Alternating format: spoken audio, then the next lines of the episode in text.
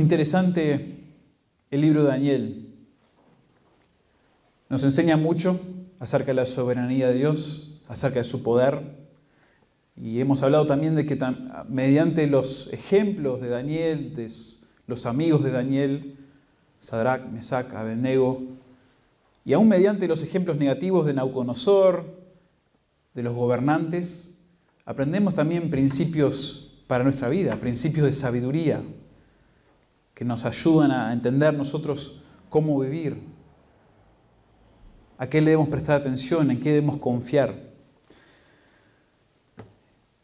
Pero Daniel es un libro muy interesante porque, como he mencionado en otros sermones, no solamente es un libro de sabiduría, reflejando lo que está ocurriendo en los proverbios, en Eclesiastés, todos esos principios de sabiduría, todos esos proverbios, pero también es un libro que se nos da historia, que se nos da profecía, qué va a ocurrir en los últimos tiempos. Pero muy interesante en Daniel, especialmente en los primeros siete capítulos, es el uso paralelo que vemos a veces entre los capítulos. Capítulo 1 de Daniel es la introducción al libro y ellos están bajo Nabucodonosor y allí ellos se destacan, Dios los cuida, Dios mete la mano, por decirlo así, como siempre lo ha hecho, mete la mano en la historia y los coloca donde quiere, los bendice como quiere, da poder a quien quiere. Capítulo 2, Dios le da poder a Nabucodonosor claramente y por medio de ese sueño, si recuerdan de la vez pasada, Nabucodonosor se da cuenta que él es un rey y un reino de cuatro reinos, digamos de manera general, pero que claramente su reino, aunque hermoso, glorioso, va a tener un fin y va a ser reemplazado por otro rey. Y ese rey por otro hasta el fin, cuando Dios establezca su reino. Interesante en Daniel, el capítulo 2 es paralelo al capítulo 7 donde de nuevo se revelan cuatro reinos en Daniel 7, pero esta vez no por medio de una estatua con cuatro secciones, sino a través de cuatro bestias. Y cada bestia que aparece es más terrible, más temible que la anterior. Y las bestias se comen entre sí y comen a las personas de una manera figurativa, ¿no? Entonces el 2 y el 7 son paralelos. El 3 y el 6, capítulos 3 y 6, también son paralelos. En el capítulo que vamos a ver hoy, Dios libera a los amigos de Daniel de la mano de Nauconosor. En el capítulo 6, Dios libera a Daniel de la fosa de los leones, del foso de los leones, perdón. Y después el 4 y 5 vemos una humillación en el 4 de Nauconosor y en el 5 de Belsasar. Muy interesante esto. Muy interesante este paralelismo que vemos entre los capítulos. Pero claramente vemos una intención aquí de que Dios quiere exaltarse a sí mismo frente a Nabucodonosor, pero también exaltar a los suyos, a los fieles. Y el capítulo 3 se podría dividir en dos partes. Se podría dividir, y lo vamos a ver nosotros de esta manera, de los versículos 1 al 18, es lo que vamos a ver hoy, y la próxima vez veremos del 19 al 30. Y si fuéramos a analizar muy cuidadosamente las secciones 1 al 19, 1 al 18 y 19 al 30, veríamos que, que los elementos del 1 al 19 son paralelos a los elementos del 19 al 30. Y voy a desarrollar eso más adelante. Y lo, quizás lo que más resalta este capítulo es que cuando Dios es puesto a prueba, Dios siempre sale victorioso. Y, lo que vemos en los versículos 1 al 18 es que cuando los santos son puestos a pruebas, a prueba, también pueden ser victoriosos. En los versículos 1 al 18, Sadrach, Mesach y Abednego son puestos a prueba. Y en los versículos 19 al 30, aunque es la misma historia, la misma narrativa, los elementos nos marcan que ahí Dios es quien está puesto a prueba. Y lo vamos a dividir de esa manera. Y pienso que esta, esta sección que vamos a ver hoy es tan, tan hermosa y tan necesaria para nosotros entender, porque nosotros estamos a prueba todos los días. Acabamos de cantar, acabamos de leer y meditar acerca de, nuestro pecado, la lucha de nuestro pecado, la prueba que sufrimos todos los días debido a los ídolos de nuestro corazón y también las pruebas que se sufren exteriormente, las presiones del mundo. ¿no? Porque no son solo nuestros hijos, aunque sí lo vemos de manera muy especial, muy particular a veces en nuestros hijos, especialmente si son jóvenes, adolescentes, muchas presiones de afuera, muchas presiones a ceder, a entregarse al pecado. nosotros también, nosotros también, si no somos cuidadosos, podemos ceder. Pero por el Dios a quien servimos, es posible no ser. Es posible tener fe, ser como Sadrach, Mesach y Abednego en un sentido y tener una fe firme, convicciones fuertes en el Señor. Entonces hoy vamos a ver los versículos 1 al 18 y como título le he puesto a esta sección la prueba del creyente ante la idolatría del mundo. La prueba del creyente ante la idolatría del mundo. Y la próxima vez que estemos de nuevo en Daniel, vamos a ver la segunda sección que, es, que va a ser la prueba de Dios ante la soberbia del mundo. La prueba de Dios ante la soberbia del mundo. Entonces hoy vamos a ver este pasaje y vamos a ver los detalles de la narrativa, porque es eso, es una historia. Y a veces hay que tener cuidado cómo, cómo extraemos principios, verdades para nosotros de, estas secciones de la Biblia. Pero nos sirve a nosotros como una analogía de la lucha que tiene cada creyente con los ídolos del mundo. Y vamos a aprender de Nauconosor que todos tenemos una tendencia a crear ídolos a nuestra imagen. De Nabucodonosor vamos a ver eso. Él crea una imagen, un ídolo a su semejanza. Y eso de alguna manera ilustra la, la tendencia que tiene cada ser humano de también crear ídolos a su imagen. De los jóvenes judíos vamos a considerar la lucha que nosotros tenemos cada día para no conformarnos a la idolatría del mundo.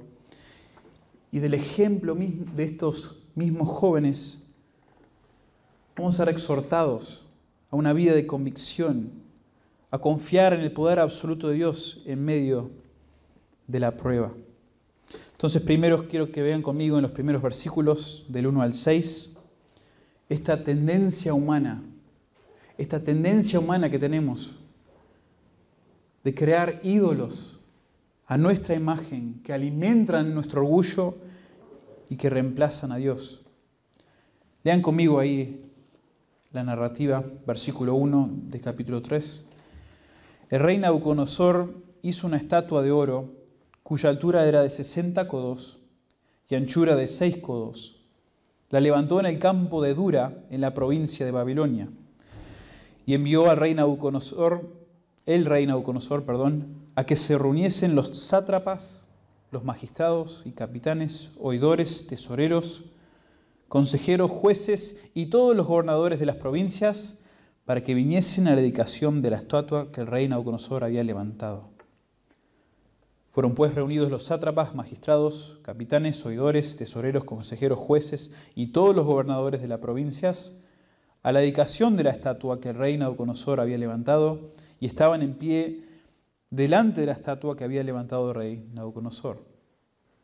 Y el pregonero anunciaba en alta voz, Mándase a vosotros, oh pueblos, naciones y lenguas, que al oír el son de la bocina, de la flauta, del tamboril, del arpa, del salterio, de la zampoña y de todo instrumento de música, os postréis y adoréis la estatua de oro que el rey Nauconosor ha levantado. y cualquiera que no se postre y adore inmediatamente será echado dentro de un horno de fuego ardiendo. Si recordamos el contexto de lo que ocurre aquí en el capítulo 3, recordamos que Nabucodonosor hace poco tiempo, no sabemos exactamente cuánto, había recibido esa visión, ese sueño de parte de Dios, donde él era la cabeza de oro. Su reino era la cabeza de oro. Entonces es muy interesante que siguiendo esa revelación y la interpretación de ese sueño, Nabucodonosor construya una estatua de oro, probablemente a su imagen, no sabemos, pero reflejando su reino.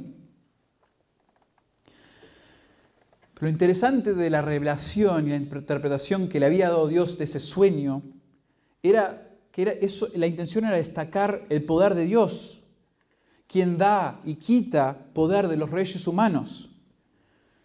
Pero en su orgullo, Nabucodonosor se exalta a sí mismo, creando un ídolo a su imagen. Y me parece muy intrigante, los estudiosos también, algunos resaltan esto, que la palabra que se usa allí en el versículo 1, donde dice estatua de oro, es la palabra aramea paralela a la palabra hebrea de imagen. Imagen. Y hay algunos estudiosos que consideran que obviamente el uso de esta palabra es muy intencional de parte de Daniel al escribir, porque lo conecta con el capítulo 2 y después en el versículo 19, que lo vamos a ver la próxima vez, lo usa de una manera muy especial que no se usa nunca para resaltar la importancia de esta palabra imagen. Y si recordamos de una manera teológica, pensamos en Génesis 1, nos dice que Dios nos creó a nosotros en la imagen de Dios. Dios crea al hombre y a la mujer en la imagen de Dios. El ser humano es creado a la imagen de Dios y esto lo convierte en el pináculo de la creación. Es porque nosotros estamos creados a la imagen de Dios que podemos tener comunión con Él. Es porque tenemos la imagen de Dios que podemos reinar sobre la creación en servicio a Dios. Y de manera única nosotros podemos adorar a Dios que nos dio la vida, porque estamos hechos a su imagen. Pero cuando entra el pecado al mundo, el hombre busca reemplazar la imagen de Dios con imágenes o ídolos propios. Imágenes que exaltan su persona o que reflejan sus deseos o sus necesidades personales. Y reemplazan la imagen de Dios, y quizás se le venga un, un texto del Nuevo Testamento a memoria al hablar de reemplazar la imagen de Dios por imágenes de sí mismo, de humanos, de cosas creadas. Y el hombre al hacer esto reemplaza a Dios y lo que hace es abominable frente a Dios. El pueblo de Dios se entregó a ídolos y esto fue abominable, dice en Ezequiel varias veces, ante los ojos de Dios. Sus imágenes y sus ídolos dañaban la relación con Dios como la fornicación y el adulterio destruyen un matrimonio. Y en el Nuevo Testamento, el ser humano, increíblemente, el ser humano, quien es creado por Dios, no reconoce a Dios, dice Romanos 1. Ni le da gracias por su bondad, sino que cambia la gloria del Dios incorruptible en semejanza de imagen de hombre corruptible.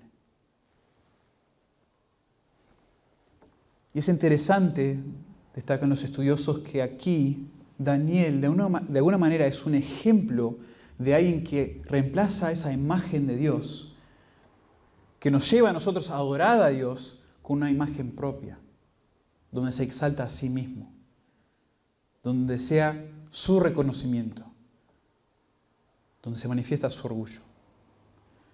Esto es lo que está haciendo aquí Nabucodonosor. Y fíjense cómo lo hacen, ¿Cómo lo hace Nauconosor?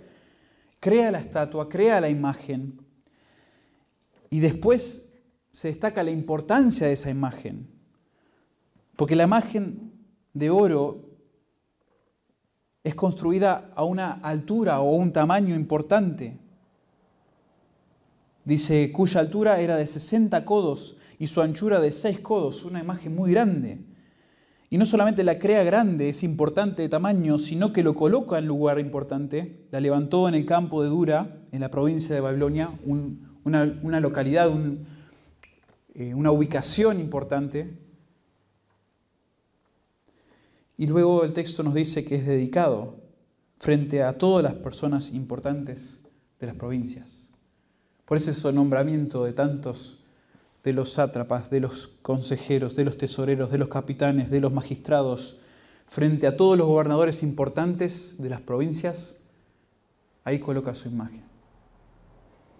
La hace muy importante.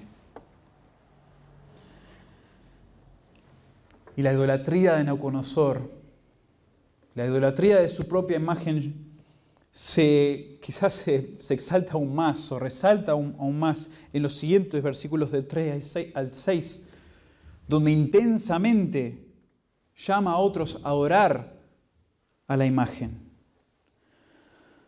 Nauconosor en el versículo 4 demanda la adoración universal que solo le pertenece a Dios, porque el pregonero dice en el versículo 4, anunciaba en alta voz, mándase a vosotros, oh pueblos, naciones y lenguas. Esta era la adoración que solo merecía el Dios de Abraham, de Isaac, el yo soy. Nauconosor demanda esa adoración para él. Nauconosor demanda reconocimiento de su estatua como Dios de dioses, único digno de adoración. El versículo 5 dice que al oír el son de la bocina, de la flauta, del tamboril, el arpa, el salterio, la zampoña y de todo instrumento de música, os postréis y adoréis la estatua de oro que Reina Oconosor ha levantado.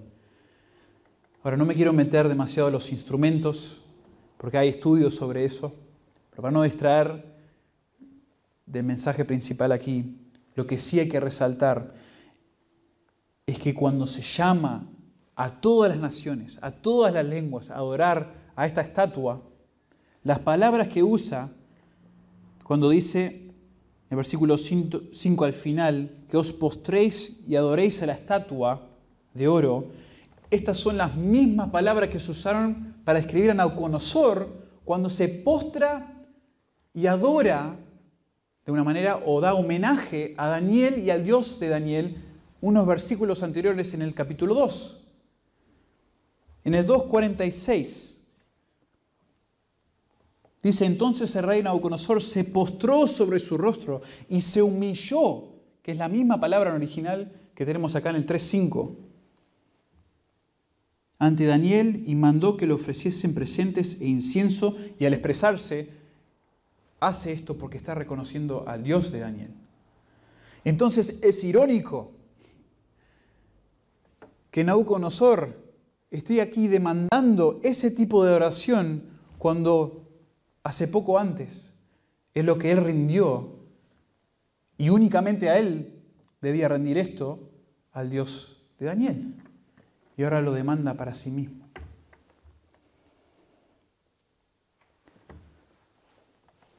Y la intensidad de Nauconosor crece en esa demanda de que adoren a su imagen al amenazar a todos los desafiantes con el horno de fuego ardiente. Versículo 6, ahí se nos describe. No voy a hablar demasiado del horno de fuego en este sermón porque en, el siguiente, en la siguiente sección del 19 al 30 es un énfasis el horno de fuego. De alguna manera eh, nos ayuda a entender mejor el pasaje y lo que está pasando, pero obviamente aquí se resalta que la intensidad de Nauconosor, de que adoren a su imagen, a su persona, en su orgullo, exaltándose, es increíble, es grave.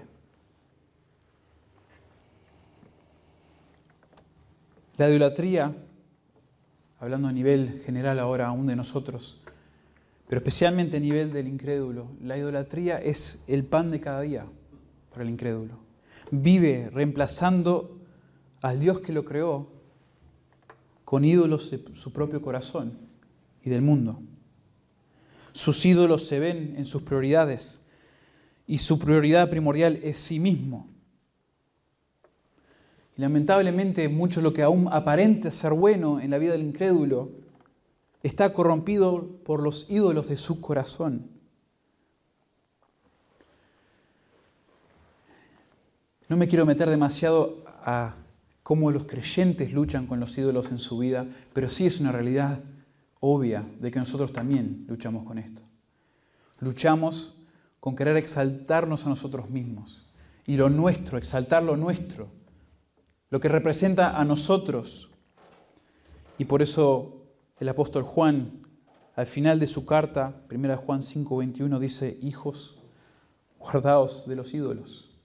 Creyentes, guardemos de los ídolos esta tendencia de crear ídolos en nuestros corazones de las cosas del mundo, de nosotros mismos, está en nosotros todavía. Luchamos con esto todavía.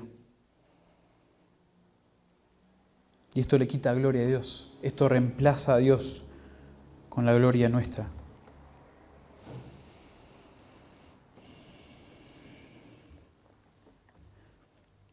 En la siguiente sección de los versículos 8 al 15, después de que se nos describe esta, esta tendencia humana y esta tendencia de Nabucodonosor de crear una imagen, un ídolo a su imagen. Se nos empieza a describir a nosotros la lucha, la lucha que van a tener Sadrach, Mesach y Adenego, estos amigos de Daniel, estos jóvenes judíos, la lucha que van a tener a no conformarse a la idolatría del mundo. Entonces aquí vamos a ver la lucha del creyente, a no conformarse a la idolatría del mundo ante presiones externas y deseos internos. El pasaje de hoy nos narra la lucha externa que tuvieron los jóvenes judíos con las presiones del mundo que los rodeaba. Pero nosotros sabemos que las presiones externas no son las únicas presiones a entregarnos, a ceder a la idolatría del mundo. Quizás ni son la primordial, sino que nuestro corazón también luchamos mucho. Y eso lo vamos a ver en un momento. Pero el texto sí resalta estas presiones externas. Y la presión inicial que destaca el texto aquí en el versículo 7 es que todos se conformaron con el decreto del rey. Vean conmigo el 3.7. Por lo cual, al oír todos los pueblos el son de la bocina, de la flauta, del tamboril, del arpa, del salterio, de la zampoña y de todo instrumento de música, todos los pueblos, naciones y lenguas se postraron y adoraron la estatua de oro que el rey Nabucodonosor había levantado. Todos se dieron.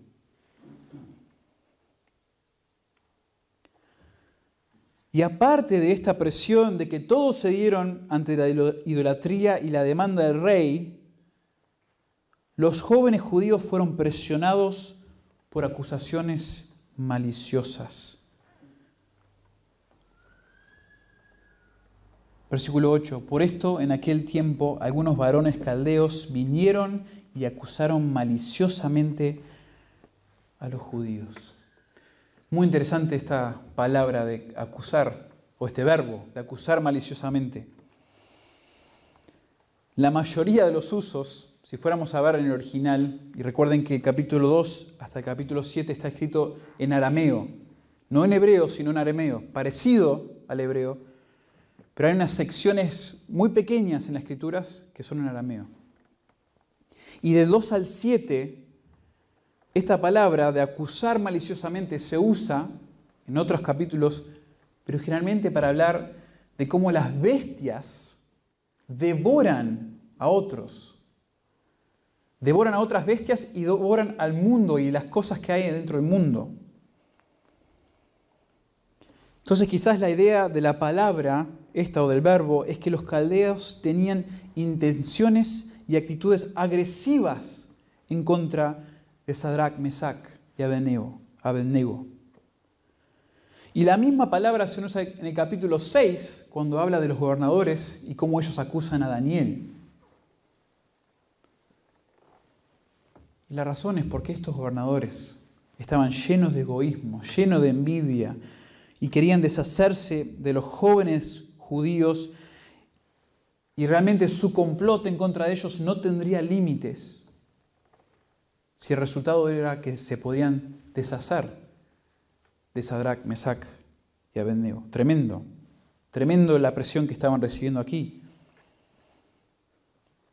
Y esta actitud este concepto que vemos en este verbo se refleja en las palabras sabias de Salomón en Eclesiastés 4, versículo 4.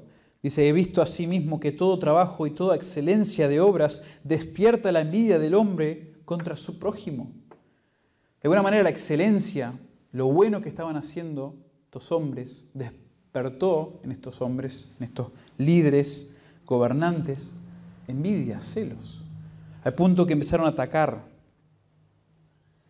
a los jóvenes judíos. Ser las víctimas de estas personas así, envidiosas, malintencionadas, es muy desagradable.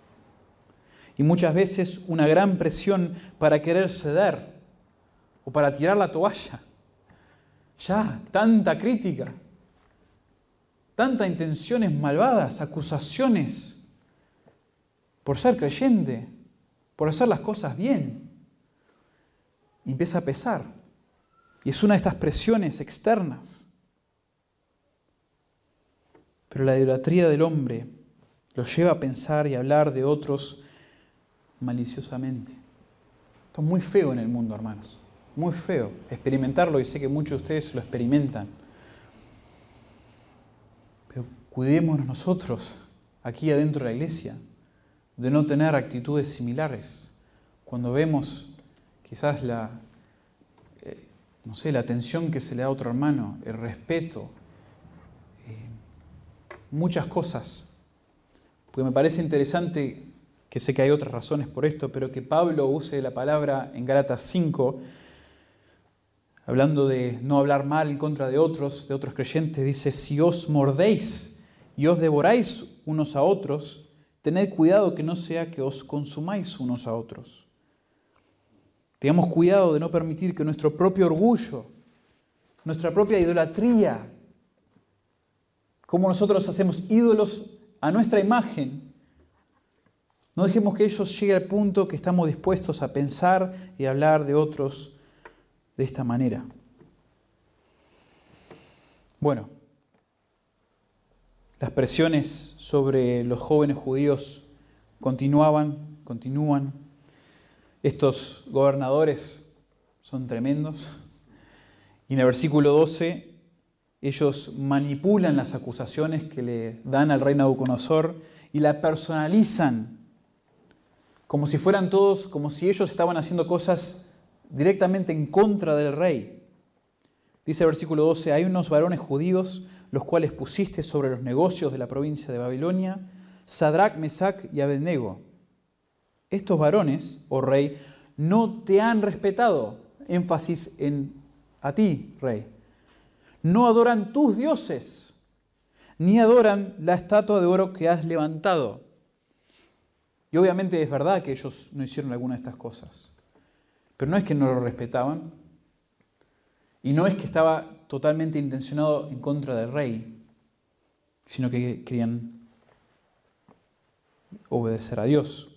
Algo similar, lo vemos interesante esto, como en, cuando hay personas piadosas frente al rey o a reyes a través de la historia, otros siempre están ahí para acusar, para tirarlos abajo. Algo parecido ocurre en Esther capítulo 3, versículo 8, cuando Amán dice al rey Asuero, hay un pueblo esparcido y distribuido entre los pueblos en todas las provincias de tu reino, y sus leyes son diferentes desde las de todo pueblo, y no guardan las leyes del rey, y al rey nada le beneficia el dejarlos vivir. Me hace pensar en otro proverbio, Proverbios 27, versículo 4, cruel es la ira e impetuoso el furor, mas ¿quién podrá sostenerse delante de la envidia? Tremendo. Así eran las acusaciones más maliciosas, malintencionadas, manipuladas por estos hombres. Y las acusaciones de estos hombres llegan a un clímax, llegan a un punto extremo. Cuando Nauconosor mismo amenaza y desafía a estos jóvenes. Y le hace preguntas, primero le hace preguntas retóricas para reflexionar en su atrevimiento, versículos 13 y 14. Entonces Nauconosor dijo con ira y con enojo que trajesen a Sadrach y Mesaque a Abednego. Al instante fueron traídos estos varones delante del rey. Habló Nauconosor y les dijo, ¿es verdad, Sadrach, Mesaque y Abednego, que vosotros no honráis a mi Dios ni adoráis la estatua de oro que he levantado? Y allí donde dice, en el versículo 14, quiero destacar esto, dice, en, perdón, en el versículo 15, continuando allí, hay un énfasis aquí donde al decir, ahora pues, estáis dispuestos para que al oír el son de la bocina y todos los instrumentos, os postréis y adoréis la estatua que he hecho. Ahora pues, te lo digo con énfasis, hay una palabra ahí en el original, enfáticamente te cuestiono, te hago reflejar, ¿vas a adorar, vas a postrarte? Versículo 15 demuestra la amenaza con el horno de fuego, porque si no lo adorareis en la misma hora, seréis echados en medio de un horno de fuego ardiendo. Y quizás lo más feo de todo esto, reflexionando en que ya tuvo varias experiencias Nabucodonosor con el Dios de Daniel, con el Dios de Sadrach, Mesach y Abednego, es su desafío a ese Dios. Al final del versículo 15. ¿Y qué Dios será aquel que os libre de mis manos? Aquí Nabucodonosor se exalta, exalta su autoridad y exalta su poder supremo. Y nuevamente aquí como el rey del reino de oro, supuestamente del capítulo 2, Nabucodonosor piensa que él posee el cetro supremo en su mano y nadie se lo puede quitar ni el Dios de Sadrach, Mesach y Abednego. Cómo se exalta a sí mismo. Imagínense en estas presiones. A veces suenan medias ajenas estas presiones, ¿no? Extremas y ajenas a nuestra experiencia como creyentes en el siglo XXI. Y aunque es muy probable que no siga así por mucho tiempo, porque cada día nuestra cosmovisión, nuestra perspectiva cristiana cada vez es menos apreciada, menos tolerada. Solo como un paréntesis, esta semana justo estaba leyendo un artículo en uno de los periódicos más conocidos en Estados Unidos, el Los Angeles Times. Y este artículo estaba hablando de las últimas estadísticas sobre la religiosidad en Estados Unidos. Y está teniendo un gran descenso la religiosidad. Cada vez hay menos cristianos, menos personas que se consideran cristianos. Pero aparte de destacar esta estadística, el autor dice que esto es algo no necesariamente malo para la sociedad en Estados Unidos, sino que podría ser beneficioso para el resto de la sociedad, aunque no lo parezca inicialmente. Porque claro, el cristianismo y aún otras religiones, a ojos del mundo secular, se han visto como personas generosas, caritativas, que se interesan en los demás. Pero nuestras ideologías, dirían ellos, son más dañinas, hacen más daño que bien. Y es preferible sustituir la persona religiosa con personas buenas, seculares. Imagínense esta perspectiva que viene de una persona que es neutra, es, es una persona que no, no le importa la religión, pero no es antirreligioso. Pero al pasar los años, nosotros vamos a ser considerados más intolerantes que otros y hasta opresores de otros por nuestra exclusividad.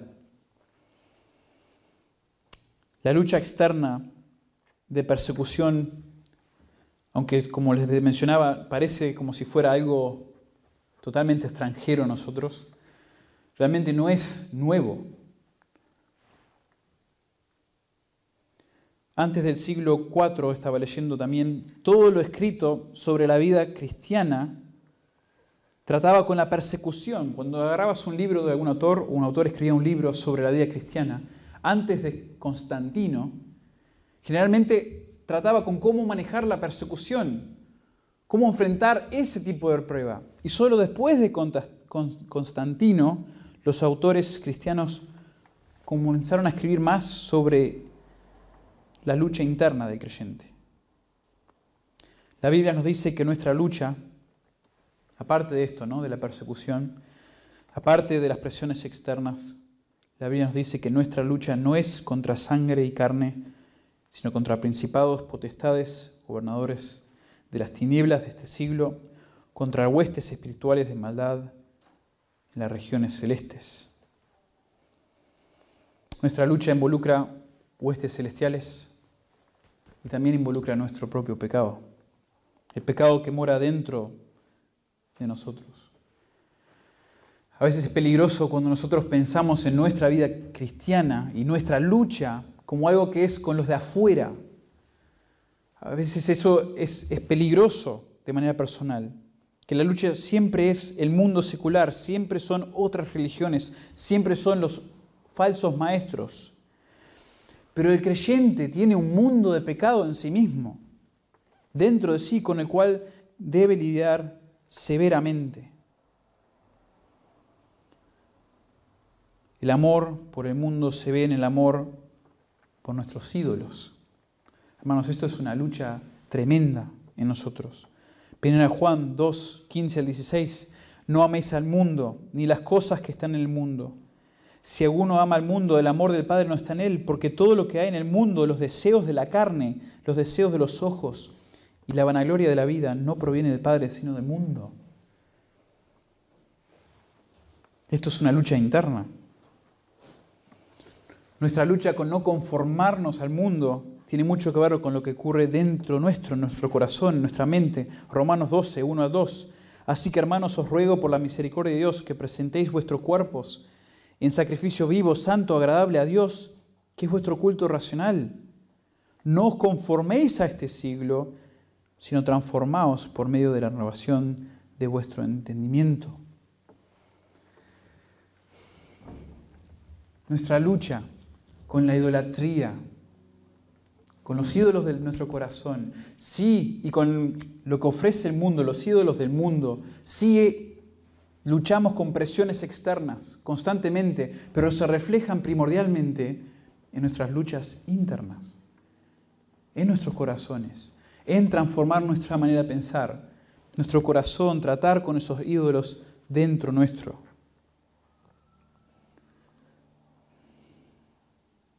La lucha del creyente es a no conformarse a la idolatría del mundo ante presiones externas y deseos externos. Y por último vemos aquí en los versículos 16 al 18, vemos este principio la determinación del creyente, sus convicciones, su resolución ante esta lucha, ante este mundo pecador de ídolos, este mundo de ídolos, este corazón de ídolos. La determinación del creyente será empoderada al confiar en el poder absoluto de Dios y al formar convicciones arraigadas a su voluntad. La determinación del creyente será empoderada al confiar en el poder absoluto de Dios y al formar convicciones arraigadas a su voluntad. El texto nos va a resaltar la fe de Sadrach, Mesach y Abednego como hombres íntegros, hombres rectos ante un rey y un mundo de idolatría. Pero una gran fe nunca exalta a la persona que posee esa fe, sino al gran Dios que empodera y provoca esa fe. Para luchar en contra de la conformidad con la idolatría del mundo, necesitamos cultivar confianza en Dios y convicciones claras y firmes. Y pienso que esto el texto lo explica de una manera muy, muy sensata, muy hermosa. La respuesta de Sadrach, Mesach y Abednego a la amenaza y al desafío de Nauconosor demuestra convicción y confianza en Dios. Fíjense el versículo 16, cómo comienza esta respuesta de estos jóvenes judíos. Estos judíos jóvenes, Sadrach, Mesach y Abednego respondieron al rey Nauconosor diciendo, no es necesario que te respondamos sobre este asunto. Ellos tenían cero remordimiento por lo que estaban por hacer, por lo que habían decidido. Acá no, no es que, que estos jóvenes le están faltando respeto a no conocer, como algunos han querido decir, pienso que no es así, sino que fueron firmes y francos. No, no iban a negar ni iban a excusar la decisión que habían tomado. Estaban dispuestos a perder sus vidas si era necesario. No vamos a pedir perdón por esto, Nauconosor. Ya lo mandaste una vez. Ya nos llamaste a nosotros personalmente y nos recalcaste que debes hacerlo y nos has amenazado y desafiado. Y has desafiado a nuestro Dios. Pero no vamos a ceder. Y no vamos a pedir perdón por eso tampoco demostraron confianza en el poder supremo de Dios. Versículo 17. He aquí nuestro Dios, a quien servimos, puede librarnos del horno de fuego, y de tu mano, oh rey, nos librará. Ante esta amenaza inminente, ante el desafío del rey, los jóvenes judíos contradicen las declaraciones del rey, exaltando el poder de Dios sobre el poder de Nauconosor. La mano de Dios, estaban diciendo ellos, es más poderosa que la mano del rey. El cetro temporario en la mano de Nauconosor fue dada por Dios y Dios se la puede quitar en cualquier momento.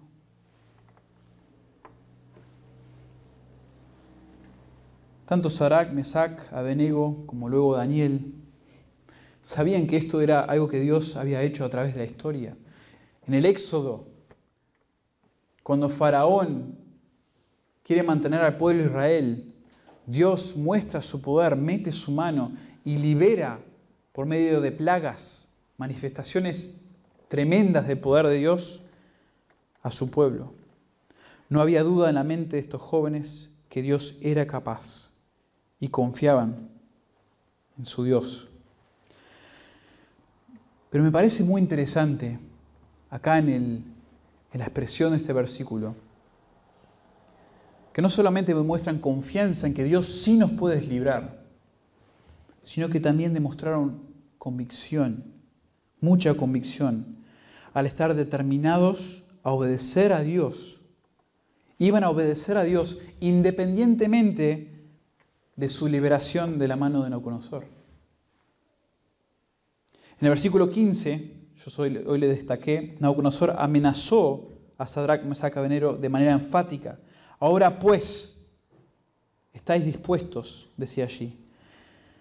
Y los jóvenes responden a Nabucodonosor con el mismo énfasis, la misma palabra, diciendo, y si Dios no nos libra de tu mano, oh rey, sepas, enfáticamente, debes saber esto, oh rey, que no serviremos a tus dioses, ni tampoco adoraremos la estatua que has levantado. La Biblia de las Américas dice, pero si no lo hace, si Dios no nos libra, has de saber, oh rey, que no serviremos a tus dioses, ni adoraremos la estatua de oro que has levantado. Creo que a veces a mí me cuesta o me hace falta más convicciones como esta. Y cuán importante, fíjense, tener estas convicciones al luchar en contra de la idolatría del corazón y la idolatría del mundo. Noten que las convicciones y la devoción de estos jóvenes judíos no dependen de su bienestar. No depende de su bienestar. Y creo que vale la pena tomar un momento para aclarar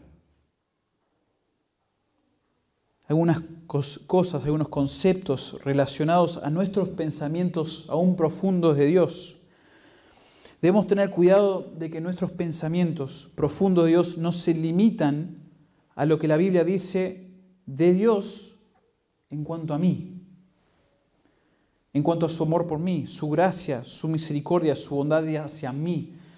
Y lo digo con cuidado esto, porque obviamente es una gran parte de la razón por la que nosotros adoramos a Dios y damos gracias a Dios.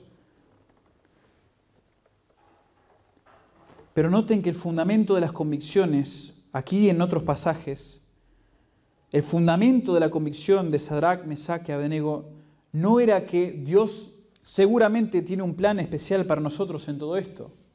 Seguramente Dios nos va a librar, nos va a santificar. No digo que no lo haga. Porque aunque es verdad que los creyentes tienen la esperanza de que Dios usa todo para bien, como dice en Romanos 8:28, esta no debe ser nuestra única y aún nuestra principal motivación. Ellos entendían que adoraban al Dios único y verdadero, digno de toda adoración y asombro. Este era el Dios, este es el yo soy, este es el único Dios. Y yo tengo el privilegio de adorarle. El famoso Shema comienza, oye Israel, Jehová es nuestro Dios, Jehová uno es, y solo Él es digno de amor, temor y obediencia de todo corazón. Y la preocupación, quizás que comunico esta mañana, es una que tengo para mi propia vida que yo pienso en Dios, oro a Dios y adoro a Dios primordialmente por su carácter y sus hechos hacia mí. Y me preocupa que esto sea un interés desbalanceado por mi propio bien. No es bueno si yo soy el enfoque de mis pensamientos cada mañana al empezar el día, al comenzar el trabajo, al volver a mi familia y antes de descansar a la noche.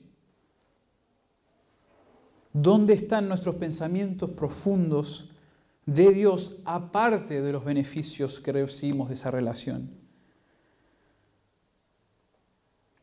Mis convicciones por obedecer a Dios son tan fuertes cuando estos afectan mi propio bienestar. ¿Qué estoy dispuesto a arriesgar para obedecer a Dios?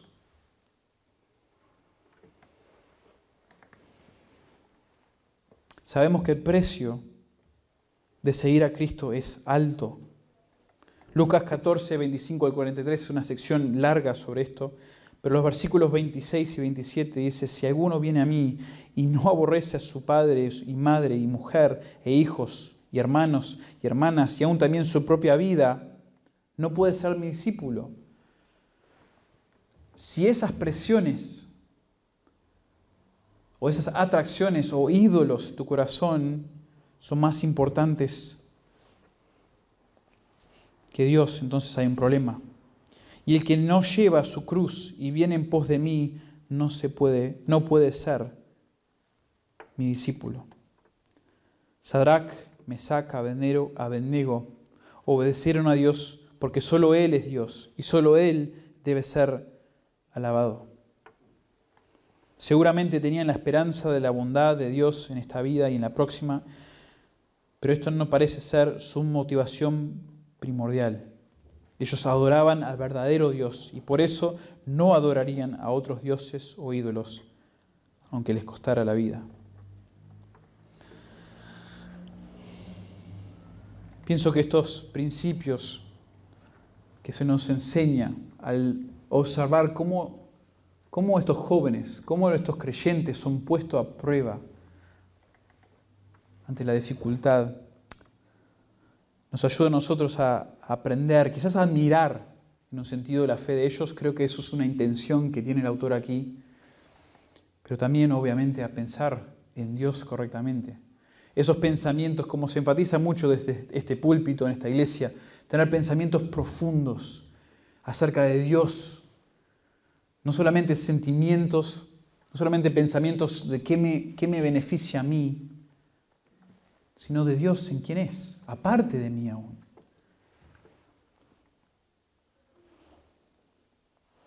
La fe de estos hombres es un ejemplo para nosotros. Y esto lo vemos reflejado en el Nuevo Testamento también, en Hebreos capítulo 11. Hebreos capítulo 11, donde se empieza a destacar todos estos personajes de fe. En un momento parece mencionar esta historia que estuvimos leyendo esta mañana o estudiando, empezando en el versículo 31, 11, 31. Perdón, perdón, el 32. Después de haber descrito la fe de varios personajes bíblicos ejemplares, dice el versículo 32, ¿y qué más digo? Porque el tiempo me faltaría contando de Gedeón, de Barak, de Sansón, de Jefté, de David, así como de Samuel y de los profetas, que por fe conquistaron reinos, hicieron justicia, alcanzaron promesas, taparon bocas de leones, apagaron fuegos impetuosos, evitaron filo de espada, sacaron fuerza de debilidad, se hicieron fuertes en batallas, pusieron en fuga ejércitos extranjeros. Ahí apagaron fuegos, perdón, fuegos impetuosos. Los estudiosos piensan que eso probablemente sea una referencia a Sadrach, Mesach y Abednego y lo que ocurrió con ellos allí. Y el versículo 39, saltamos un poco más abajo, dice, y todos estos, aunque alcanzaron buen testimonio mediante la fe, no recibieron lo prometido. Estos hombres de fe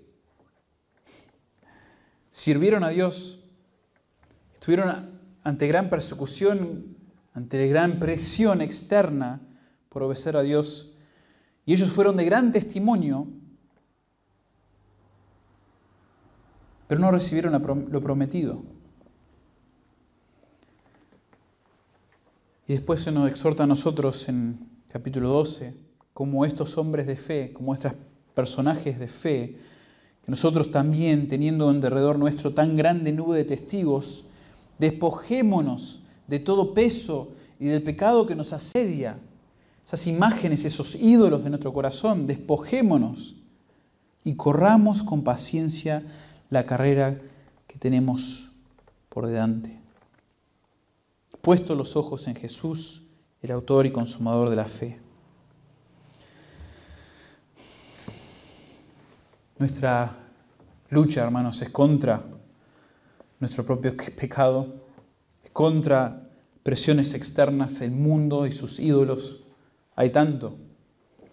Y a veces es desanimante y hablando con algunos hermanos esta semana, sé que aún en las luchas que están teniendo, aún en el tiempo a veces que trae esta enfermedad, trae ciertas luchas y desanima a ver a veces como uno, cuando tiene tiempo aún, no, no se entrega al Señor, no busca a Dios, no demuestra una fe como esta, digamos.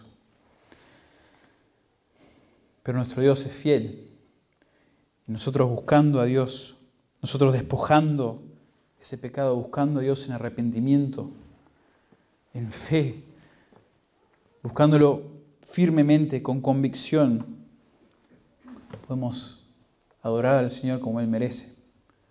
Podemos obedecerle, servirle y ser de ejemplo para otros y exaltar a Dios con nuestras vidas. Que el Señor nos ayude, hermanos, en esto. Que el Señor use su palabra, aún nosotros al pensar en el ejemplo de Cristo como el ejemplo primordial y su fe, por decirlo así, su entrega a Dios en su servicio, en su humillación, a tal punto que se dio a sí mismo por nosotros en la cruz. Que el Señor nos, fortalezca por medio de su palabra. Padre, gracias por esta sección de Daniel y el ver las, vidas, Señor, de Sadrach, Mesach y Abednego, y ver también en contraste la vida de Nauconosor, de estos gobernantes, vemos, Señor, que, que el peligro de la idolatría, de crear imágenes, Señor, a nuestra semejanza, es una tendencia que todos tenemos, aún como creyentes. Necesitamos de ti, Padre. Necesitamos de tu fuerza para, para batallar, para luchar en contra de estos ídolos. Y también, Señor, necesitamos de tu fuerza en contra de las presiones del mundo y las presiones dentro de nosotros, Señor, para demostrar confianza, fe, convicción que nos llevan a obedecerte, a darle gloria por quién eres. Por quién eres. Y Señor, aparte de ti no podemos hacer nada de esto. Rogamos por tu ayuda, por tu sostén y que nuestras vidas, Señor, te traigan gloria. En el nombre de Cristo Jesús. Amén.